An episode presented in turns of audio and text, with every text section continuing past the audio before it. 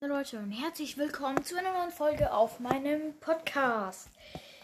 Ich werde heute die Auflösung zu den ähm, Lego Brawlern machen und ähm, was mich ein bisschen überrascht, aber ein bisschen nicht.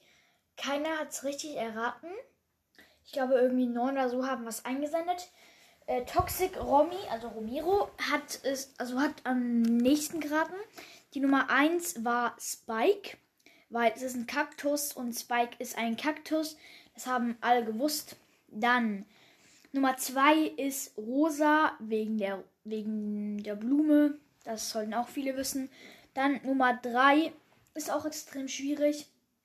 Das war Brock, weil Brock schießt ja Raketen und das ist halt so eine Rakete. Ja, war auf jeden Fall auch schwierig. Hätte ich eigentlich auch zu schwierig packen können, aber ja. Dann die 4 ist Crow, weil er ein bisschen ähnlich aussieht wie Crow und auch seine Maske sehr ähnlich eigentlich ist, also von der Form her wie Crow.